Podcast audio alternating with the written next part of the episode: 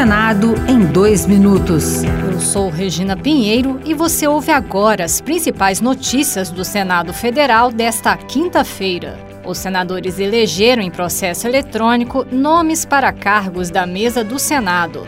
Veneziano Vital do Rego, do MDB da Paraíba, para a primeira vice-presidência, Rogério Carvalho, do PT de Sergipe, para a primeira secretaria, o Everton, do PDT do Maranhão, para a segunda secretaria, Chico Rodrigues, do PSB de Roraima, para a terceira. E Stevenson Valentim, do Podemos do Rio Grande do Norte, para a quarta. Wilder Moraes, do PL de Goiás, chegou a anunciar que disputaria a segunda vice-presidência, mas a candidatura foi retirada. Rodrigo Cunha, do União Brasil de Alagoas, acabou eleito para a segunda vice-presidência. Nós vamos iniciar a próxima legislatura esquecendo eleições, esquecendo passado, mas sim buscando o que nós fazemos: acordos positivos, propositivos e, de forma unida, fazer com que o Senado seja mais forte. Em discurso de abertura dos trabalhos do Legislativo, o presidente do Congresso, Rodrigo Pacheco, defendeu a harmonia entre as instituições.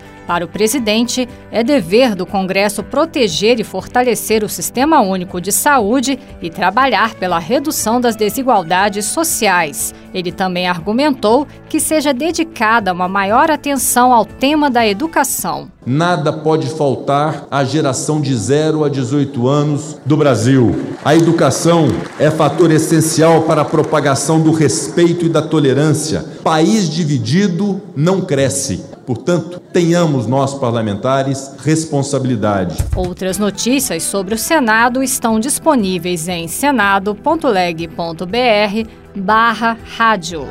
Senado em dois minutos. Uma produção Rádio Senado.